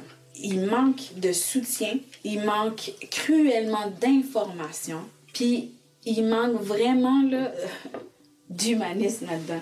Pourquoi l'humanisme? Parce que comment vous pouvez accepter de d'en- d'envoyer, de- d'accepter qu'une famille prenne un enfant, puis pas les outiller? C'est un total manque d'humanisme. Hey, en tant qu'humain, on est censé d'être là pour s'entraider. Mais non, t'as- OK, vous avez passé les tests psychologiques, vous êtes parfait, nanani, nanana. Ah ouais. Ben, l'enfant, lui, t'as-tu pensé à son psychologie? Tu sais, oui, peut-être que là, dans le milieu de l'orphelinat, ça semble bien. Mais c'est quand tu vas le transférer dans le pays, puis que tu vas aller le faire mettre dans, dans, une garderie, dans un ci, dans un ça, tout ce qu'il va avoir à vivre et à gérer comme émotion, c'est complètement laissé à l'abandon les familles adoptantes.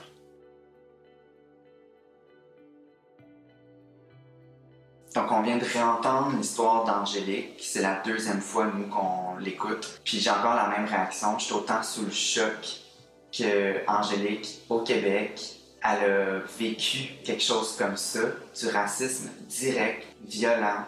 Euh, vous, comment vous avez réagi à son témoignage? Moi, euh, ça m'a fait beaucoup de remises en question. C'est même quand on les a rencontrés à la fin de son d'une de ses histoires, j'ai dit Ah, j'aurais aimé ça être ton ami. J'aurais aimé ça être là, puis être ton ami, puis j'aurais été là pour toi. Puis après ça, je repensais, je m'en allais chez nous, puis j'étais comme Je l'aurais-tu été Tu sais, j'étais quand même un enfant. Moi aussi, là, est-ce que est-ce que j'aurais fait ça? Je- je- J'espère honnêtement que non. Je, je pense pas que je pense pas que j'aurais fait ça, mais en même temps, tu sais, jamais arrivé, fait que je peux pas le dire. Mais tu es tellement sujet à l'influence des autres, surtout à cet âge-là, que est-ce que si j'avais vu quelqu'un faire ça, j'aurais dit quelque chose? Est-ce que je me serais levée? Est-ce que je l'aurais défendu? Je pense pas que j'aurais participé. J'ose espérer que j'aurais que je me serais levée puis j'aurais dit quelque chose, mais je peux pas le confirmer, malheureusement. Moi, ben, c'est la même chose. Je pense aussi que je l'ai dit Angélique. Moi, j'étais vraiment émue quand j'ai entendu ça. Je suis devenue les yeux pleins d'eau. Puis, euh, euh, ouais, c'est vraiment difficile à entendre, mais je pense que c'est important de l'entendre. Puis, pour les auditeurs aussi. Euh, ça m'a. Moi aussi, j'étais sous le choc d'apprendre que, tu sais, on a à peu près le même âge. Moi, moi et Angélique, ben, tout le monde ici, nous aussi. De savoir que c'était justement des enfants de notre âge au primaire qui avaient fait subir ça, ça j'en croyais pas mes oreilles. J'étais comme, je peux pas croire que des enfants, ça peut être aussi méchant. Mais en même temps, quand je réalise, comme tu dis, Eva, le, le fait de, de, la différence, la perception, puis de qu'est-ce qu'on a entendu. Puis euh, Angélique le dit aussi, l'éducation des parents, comme, comment ils ont éduqué ces enfants-là.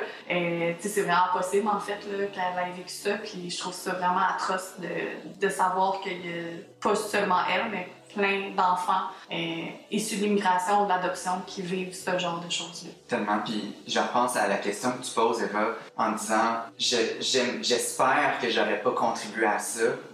Mais la, la réalité, c'est que j'ai pas vraiment la réponse. Je la trouve difficile, ta question, mais je la trouve tellement importante parce que c'est ce genre de questions-là quand on ose se les poser, qu'on agit directement sur le racisme systémique qu'on s'est fait intégrer en nous, qu'on qu'on sait même pas qu'on perpétue dans le fond. C'est ça le, le, grand concept insidieux du racisme systémique, c'est qu'on participe à des oppressions alors qu'on n'en est même pas conscient parce que c'est comme si c'était notre culture, c'était notre façon d'être de, de perpétuer ces oppressions-là. Fait je, ouais, je trouve ça vraiment difficile à, à entendre, mais tellement important. Tu sais, pour moi, c'est tellement loin de ma réalité dans le sens, j'ai jamais observé ça.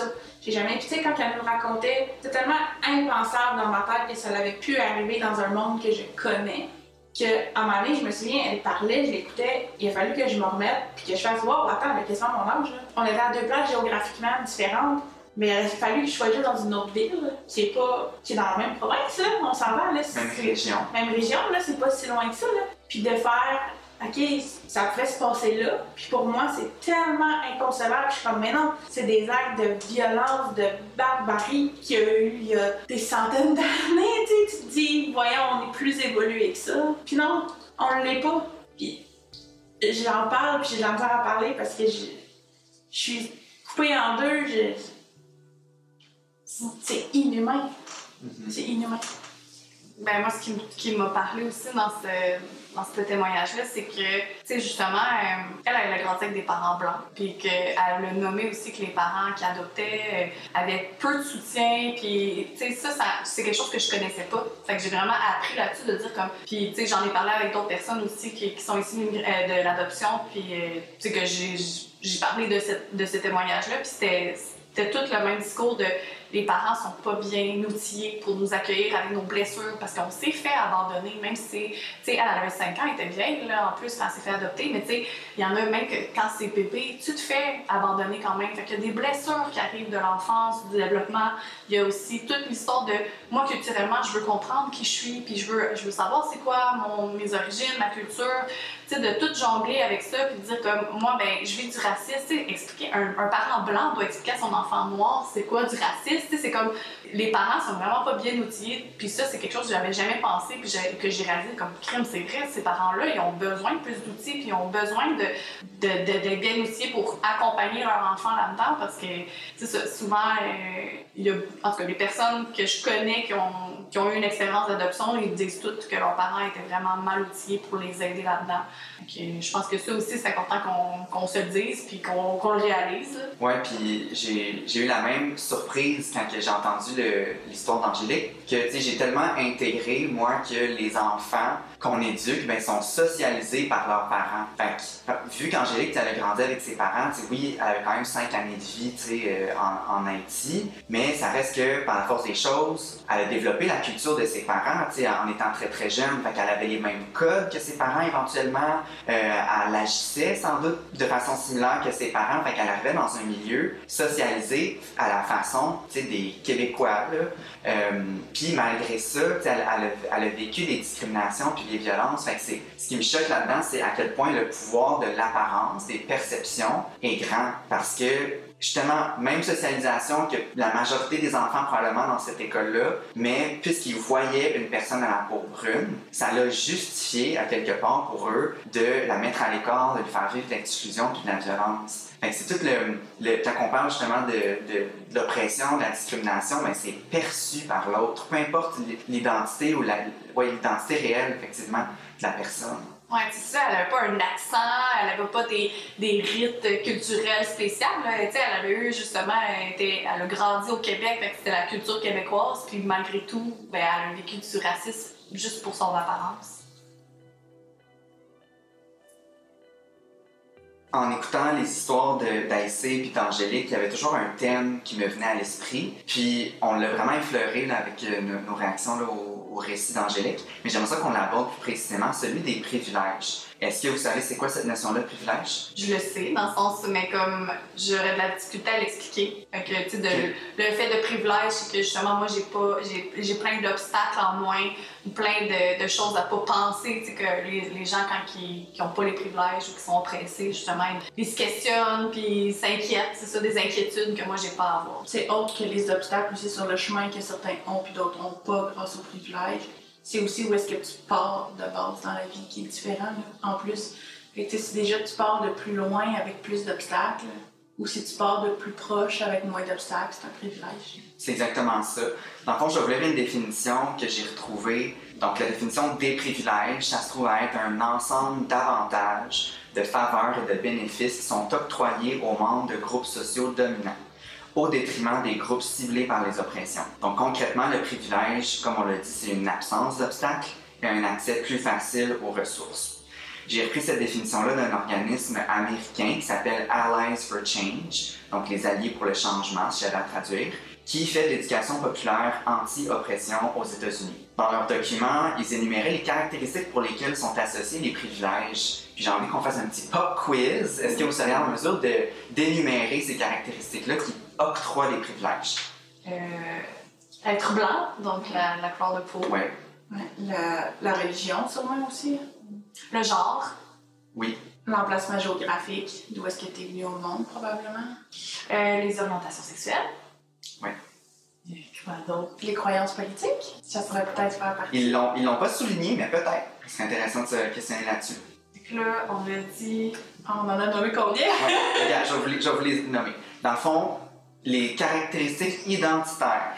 Bénéficiant de privilèges aux États-Unis, c'est quand même contextualisé, c'est d'être blanc, de vivre sans incapacité, donc d'avoir un corps 100% capable au sens propre, d'être hétérosexuel, d'être un homme cisgenre, d'être chrétien aux États-Unis, euh, d'être de la classe moyenne, d'être d'un âge moyen. Donc là-dessus, il n'y avait pas vraiment de définition claire de c'était quoi l'âge moyen, mais le consensus général, c'est que ce serait entre 45 et 65 ans.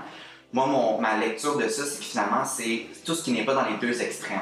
Donc, si on pense aux discriminations envers les jeunes, puis les discriminations envers les personnes âgées. Ça, ce serait les groupes ciblés par les oppressions au sens de l'âge. Puis le groupe médian, ce serait le groupe privilégié. Ensuite, parler anglais pour les États-Unis, mais finalement, c'est parler la langue locale majoritaire. Fait qu'au Québec, ce serait parler le français qui serait une caractéristique euh, privilégiée. Puis, euh, dans ce document-là, il les mettait pas, mais j'avais envie d'ajouter que euh, un élément qui nous ajoute des pri- privilèges, c'est carrément d'être cisgenre, point, d'être mince, puis de manière plus générale encore, de correspondre aux standards de beauté majoritaires dans euh, là où on habite. Est-ce que vous, dans votre personnel, vous avez déjà constaté l'effet de certains privilèges que vous avez ou au contraire de certaines oppressions avec lesquelles vous devez composer? Ben, pour ce qui est des privilèges, on dirait que je les vois moins parce que justement, c'est une absence d'obstacles. Fait que, on dirait qu'on en est moins conscient. Euh, c'est sûr que, tu en tant que femme hétérosexuelle, blanche, tout va bien, là, de ce côté-là. C'est sûr que femme, ça, a certaines oppressions.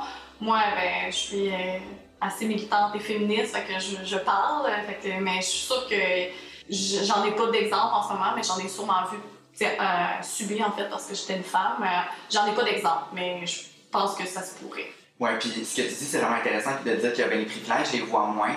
Dans le document que, que j'ai consulté, ça disait que ça, en soi, c'en était un privilège. Pas de ne pas les voir parce que finalement, ça- ce que ça l'expliquait, c'était que la personne avait le luxe de se voir comme une personne à part entière plutôt qu'un stéréotype. Hmm. Ben, je, ouais. Fait que oui, j'ai beaucoup de privilèges. Vraiment. Ça me fait réaliser, moi aussi, tu sais, que dans le fond, je, je m'en rends pas compte tant de mes privilèges. T'as beau en être conscient, je suis consciente que je suis cisgenre, blanche, euh, dans un pays, développé ou... Ouais. Mais me rendre compte de mes privilèges au quotidien, ça sera un exercice à faire pour vrai. C'est un bon exercice à faire. Moi, je recommande à tout le monde de, le faire, d'en prendre conscience. Moi, les privilèges, j'ai réfléchi un peu là-dessus, puis quand d'être blanc. Je suis une personne blanche.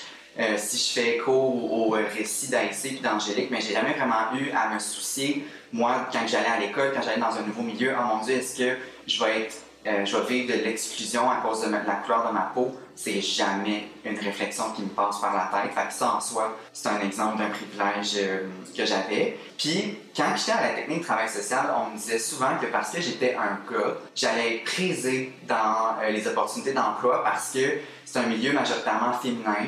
Puis, ben, pour une raison quelconque, vu que j'étais un gars, ben, les gens allaient comme vouloir davantage ma candidature. Fait que ça, moi, je le percevais quand même comme un privilège, même s'il était quand on me le disait, c'était- expliqué comme, l'intervention, c'est une relation d'aide, c'est une relation humaine. Fait que, tu sais, avec certaines personnes, ça passe, ça passe moins. Quand on est un gars versus quand on est une fille, comme, la relation est différente. Fait que tu sais, c'était tout le temps justifié comme ça. Mais on dirait qu'il y y, a comme un petit quelque chose en moi qui accroche quand même par rapport à ce- cet avantage-là que j'ai. Puis du côté de mes, de mes oppressions, moi je suis un homme gay. Puis quand ma mère m'a regardé direct dans les yeux et elle m'a dit Toi Jérémy, t'es mieux de jamais trouver un gobot de ta vie, j'ai compris que ouf, j'allais avoir à déployer beaucoup de courage pour aimer, puis pour exprimer ces émotions-là, puis juste comme être en couple, c'est quelque chose qui est comme de base dans notre société. Puis aussi, avec la même caractéristique par rapport à moi, quand que mes amis au secondaire, ils, référaient à moi comme étant l'ami gay. Fait que c'était comme si moi, ben, j'avais le rôle de l'accessoire, tu l'ami accessoire qui est gay, puis qui représente quelque chose de comme drôle, de sassy, de drama, puis que comme, vu que mon expression de genre était plus féminine alors que j'étais un gars, ben j'étais là pour être un peu le fou du roi, tu sais, la personne drôle parce que ah je suis gay puis c'est pas pas habituel de voir ce type d'expression de genre là. Fait j'étais comme confiné dans un ensemble de rôles qui avait été comme construit à travers tu les médias puis l'éducation un peu comme restreinte.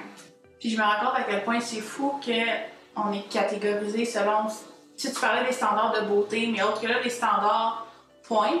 Aussitôt que t'as quelque chose qui sort de. Tu sais, même si c'est pas négatif, je suis très grande dans la vie. Pour une fille, je suis grande. Je fais presque six pieds. C'est quelque chose qui me démarque. Puis, j'étais, tu sais, je t'entends, mes amis, c'était oh le gars. Moi, c'était la fille qui est grande. La grande.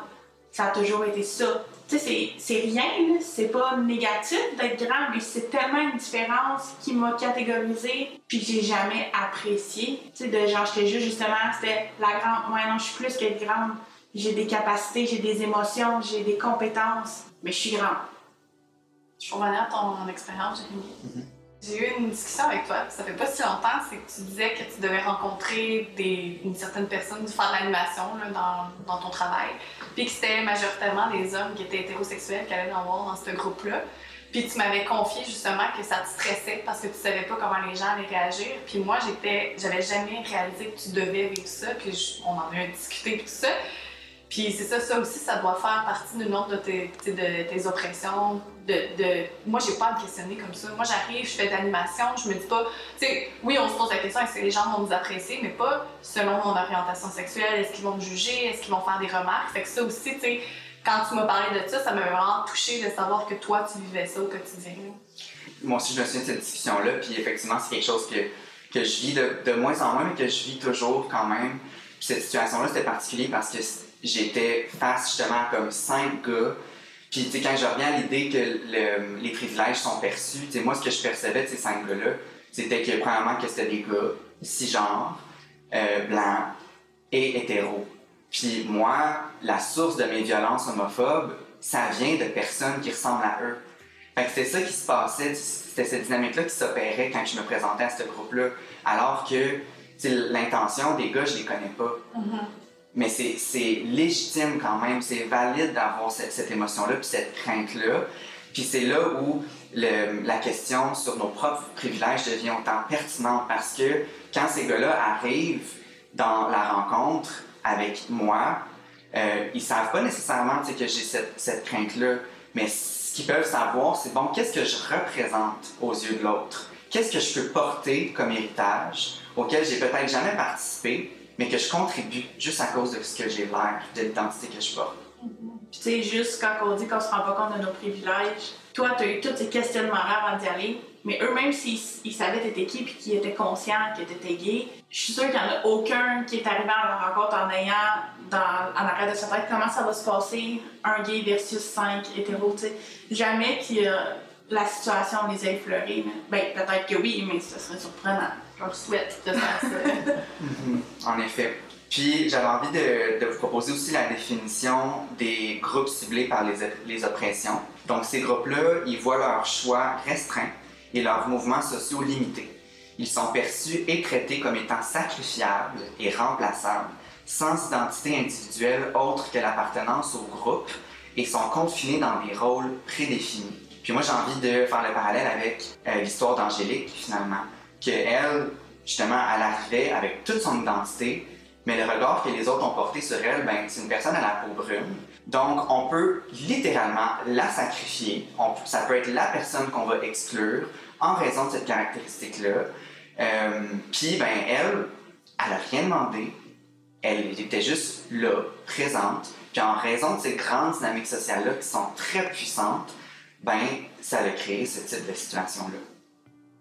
Dans le fond, moi, ce que je constate, c'est que c'est un gros paquebot de systèmes puis de dynamiques sociales historiques, les notions de privilège puis d'oppression. C'est quand même complexe, mais c'est important d'en parler. Ça peut être très inconfortable de reconnaître ces privilèges, mais c'est transformateur de le faire parce que ça agit sur les systèmes qui sont en place. Une des choses qui rend ça aussi difficile à éradiquer la discrimination, c'est que ben, éliminer les oppressions, ça vient par défaut avec l'élimination des privilèges. Par contre, on peut quand même contribuer à diminuer l'ampleur des discriminations, puis là-dessus, ben, à et Angélique, il y avait des bonnes pistes à nous donner. Y a-t-il un message que vous voulez transmettre, euh, ça s'adresse à vous deux, concernant justement vos expériences ou euh, aux des personnes euh, qui ont un vécu similaire? Éduquez-vous. Dis-le plus fort, on t'a pas bien entendu. Éduquez-vous. non, mais je pense que l'éducation, c'est important. J'aime pas trop utiliser ce mot en plus, mais Informez-vous. informez-vous, puis juste, juste s'ouvrir à l'autre en fait. C'est vraiment juste ça. Parce que quand tu t'ouvres à l'autre, puis que quand je te demande c'est quoi une mosquée, puis je sais pas c'est quoi une mosquée, Ouais. ben demande-moi, ben c'est, c'est, je sais pas c'est quoi, ça ressemble à quoi, c'est, voilà, intéresse-toi à ce que je suis en train de te poser, puis juste en échangeant, tu vas voir qu'on a plein, plein, plein de similitudes. Moi, je pense que dans la, dans la hum, différence, entre guillemets, ben, on se ressemble tellement. C'est incroyable. Donc vraiment, euh, sensibiliser, puis euh, aller s'informer, être ouvert d'esprit, euh, ouvert à l'autre.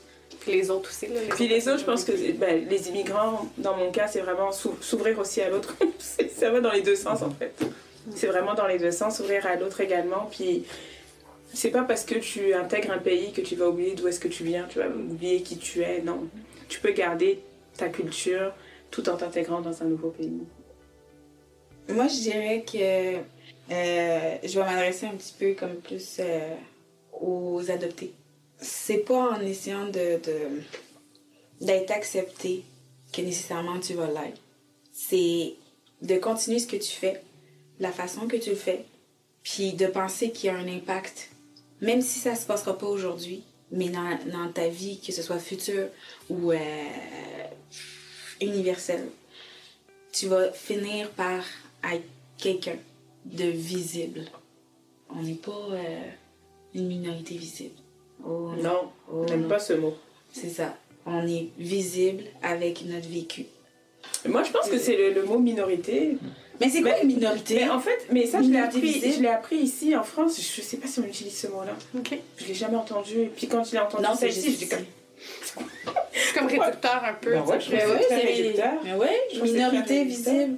Je préfère qu'on me dise euh, qu'on dise les noirs Ouais, tant qu'à faire. ou les afrodescendants Ouais. ou Ou afro-canadien. ouais c'est ça mais minorité je sais pas c'est comme nous mettre dans une case c'est Ouais. comme ne- qu'on n'est pas inclus je sais pas c'est comme diviser en fait Ouais. c'est vraiment créer une division Moi, ce qui m'énerve, c'est quand tu vas à l'emploi et que Ah, tu dois le dire Et que tu dois cocher cette case-là.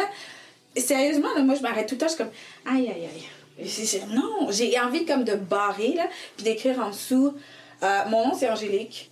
Non mais t'aurais même pas à dire d'où est-ce que moi ça Ben, m'a même, choqué mais- ça. même ça, ouais. ça m'a choqué de Mais devoir c'est pour faire du- de la discrimina- discrimination favorable, mais c'est quand même. Mais tu vas être, tu vas discrimination être la, favorable. C'est ça, tu vas être la noire qu'ils vont avoir engagée. Oui, mais c'est parce Ouais. que l'affaire, l'espèce de problème, c'est que comment ça se fait qu'il faut comptabiliser le nombre Ouais. de noirs que tu vas Exact. être? J'ai un quota, là. Ouais, ah, pour avoir des fonds, nanani. Non! On, C'est quoi? On, on est de l'argent? Mm. Bon, ben, écoute, si je suis de l'argent, je travaille pour toi, ben, refile-moi tout ça. Ouais. Tu sais, c'est grâce à moi que tu reçois, ça. Je suis une minorité visible. Non, mais sérieusement, moi, je vous dirais, ah, ben, euh, euh, blanc, blanc, T'es un blanc de Québécois, blanc de ci, de ça, je sais pas. T'es une minorité blanche teint. En plus moi je sais jamais quoi cocher. Oui, mais c'est ça, yo, ça fourre le cerveau. européen euh, minorité visible. Je coche les deux. Je viens de France je suis née en France. Ah je suis noire. Vas-y, je coche. Mais c'est ça! Je sais pas quoi mettre.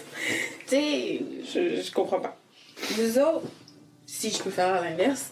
Mais vous autres, quand, quand il y a quelqu'un, justement, de notre, euh, notre tranche qui vous dit ça, ça vous, ça vous dit quoi dans votre tête? Qu'est-ce que, comment vous voyez ça? Quand on entend votre point de vue sur, euh, Ouais, sur de minorité. OK. Mais est-ce que vous saviez qu'il y avait ça? Est-ce que vous, vous avez. Ben, moi, le fait qu'on dit, ah, les minorités visibles, vous autres, vous, est-ce que vous trouvez que c'est normal? Est-ce que ça passe comme dans le beurre? Ou Ben, ça honnêtement, vous chatouille un peu moi, moi c'est, euh, c'est tellement un terme qui est, qui est, qui est- tu sais, qui est en- en- employé très, de façon inoffensive, même si c'est chargé, c'est banalisé. Que, tu sais, moi, je l'entends, puis j'ai pas nécessairement de réaction spontanée. Mais moi, je suis. Mais euh, maintenant, je vais en avoir une. Ben oui, vraiment. mais tu sais, même moi, le, le- le mot minorité, euh, tu sais, moi, mettons, ce qui me concerne le plus, c'est la minorité sexuelle, tu sais. Puis quand que j'entends ça, ben, c'est c'est de mettre l'accent sur une différence que j'ai. Un qualificatif. Un qualificatif, puis qui m'a attiré des violences, qui m'a attiré de la discrimination. Fait que pourquoi encore mettre le projecteur sur cet élément-là, alors que je suis pas mal plus que, que ce qualificatif-là. Exactement. Puis, euh, dans mon contexte d'emploi, tu sais, j'ai, j'ai en- engagé euh, un employé dans un programme de financement canadien où je devais cocher, tu sais, est-ce qu'il fait partie d'une minorité visible, Ah oui, je me souviens de Oh, ça. mais ça, c'est toi qui l'as fait. Puis, oui, c'était Oui, à moi de, c'était à moi de Ben, remplir, mais je devais faire un rapport de fin d'emploi, puis de dire est-ce que l'emplo- l'employé qui a fait partie de mon organisme fait partie de ces communautés-là? Puis là, j'avais minorité visible, minorité ethnique, etc. Puis là, moi, j'étais comme devant ça, puis je me dis, ben, qu'est-ce que je coche? C'est Manuel, c'est à lui de, De définir comment de définir, tu sais, qu'est-ce qui, à quoi il s'identifie. Peut-être qu'il s'identifie à rien, fait que je devrais comme rien cocher. Puis, puis tu sais, finalement, la consigne, c'était comme, ben non, tu sais, tu, Tu coches. tu, tu coches ce que tu observes, puis that's it. Fait que j'avais quand même eu cette, cette réflexion-là de comme, hmm, Est-ce que c'est une minorité quelque chose visible qui- ou non? Ouais. Ben, je préfère Mais- le faire moi-même. ouais. Mais c'est ça que d'être étiqueté par euh, Pierre-Jean-Jacques. Non, non, mais j'ai rien. Ouais. Non, mais tu sais, c'est posé la question, puis même lui, il Oui, était comme, il qu'est-ce nous en que je a fais? même Ah parlé, oui, là. Tu sais, il ouais. était comme, moi, je suis devant ça, puis je suis mal à l'aise, là. C'est pas à moi de décider comment que la personne s'identifie, au, au même titre qu'une identité sexuelle, d'une orientation sexuelle. C'est pas. euh, Mais tu sais, je je te dirais même que on dirait que des fois, il y, y a certaines choses qui sont plus acceptées. Euh, exemple, parce que au niveau, exemple, euh, sexuel, tu sais, euh, gay, lesbienne, nanani, nanana. Mais t'as tout demanderas pas ça quand- Mais- pour t'engager? Mais c'est ça! Pourquoi? Tu sais, c'est ça. Pourquoi demander ce genre de choses-là? Tu sais, je trouve ça tellement désuet. On est tous, on a droit à, à être qui on est. Moi, je moi, j'en ai pas droit. Ça change quoi ton travail? C'est ça, ça, ça fait pas de toi que quelqu'un qui travaille mal. C'est juste parce vrai. que tu poses la question, on dirait, j'ai toujours vu comme un. Il y a de quoi qui. C'est ça, mais ok, tu sais. Tu sais, justement, je t'ai pas touché, puis c'est. Ouais, C'est votre réalité, fait que c'est pas à moi de mettre Ouais, les mots là-dessus, Ouais, c'est pas à moi de ça. dire oui ou non. Mais tu sais, à vous entendre, puis à mes réflexions, je me rends compte que dans le fond, c'est on veut over être politically correct. Là. Exact. On Ouais. veut juste comme. On veut pas froisser. Puis tu sais, je- parle aussi. Tu sais, je vous entends tantôt, peut-être tu dis au pire, dites juste les personnes noires. Puis je suis comme. On dirait si j'ai à décrire quelqu'un de même en disant la personne, elle est noire. Puis chaque fois, je suis comme. Oh, qu'est-ce que je viens de dire? Est-ce que c'est correct? Puis tu sais, des fois, c'est comme. une pression aussi, je comprends. C'est, tu sais, c'est limite. tu sais, Mais en même temps, je veux dire, tout, tout ce qu'on vous a fait subir, euh, on peut bien l'avoir, Mais cette c'est ça. Mais Mais ça dépend comment c'est dit. Si tu dis, ah, ben, l'infirmière, c'est la personne noire qui est assise là-bas. Pour la décrire comme si la personne Mais si, cheveux bruns. si moi j'entends, c'est qui a ici, puis j'entends la noire là-bas, mec, euh, C'est ça. qui qui toi pour me dire ça? C'est arrivé. C'est c'est dans. Ouais. Tu sais, c'est déjà arrivé qu'on ait des conversations, puis je m'éterniserai pas trop là, pour mon exemple.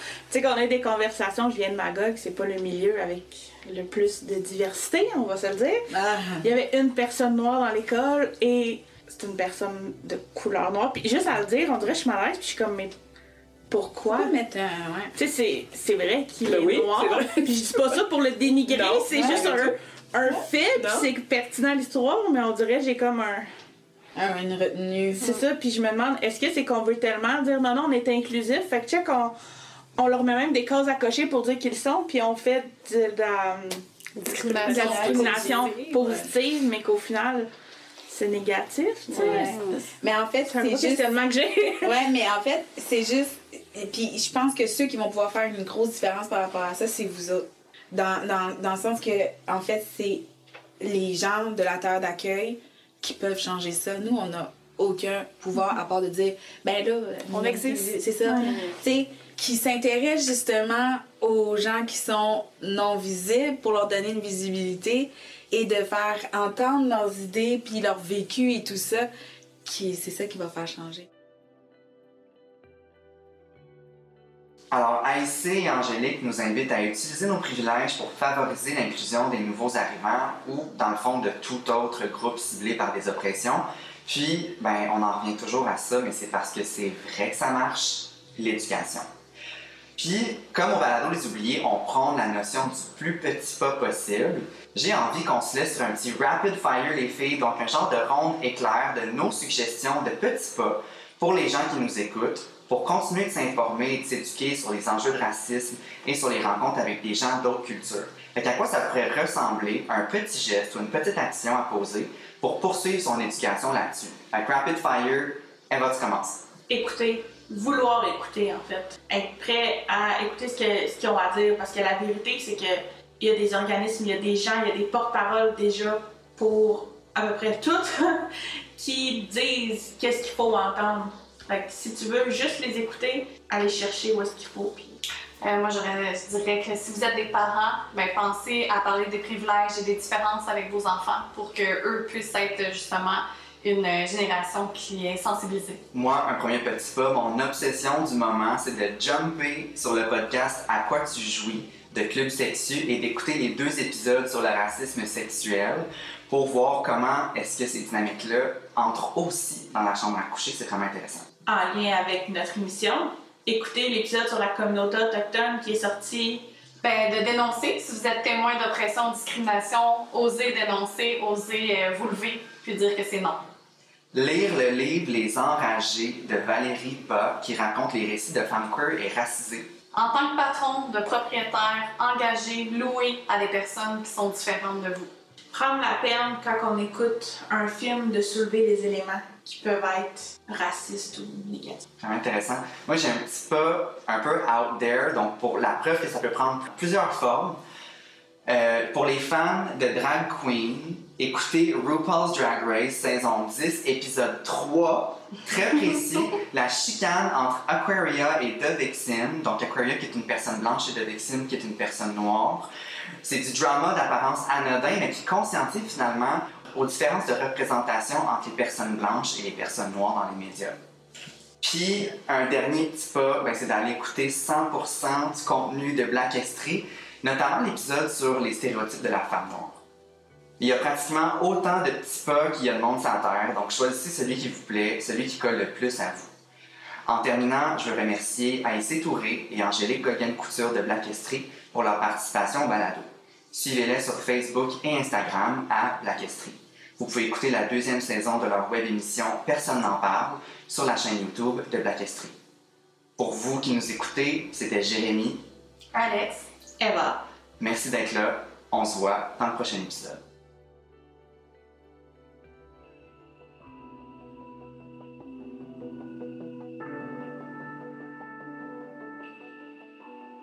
Le balado Les Oubliés est possible grâce au financement du plan d'action gouvernemental pour l'inclusion économique et la participation sociale. Merci à l'organisme Solidarité Populaire Estrie et à l'initiative Cherbourgoise en développement des communautés de nous accompagner dans notre projet.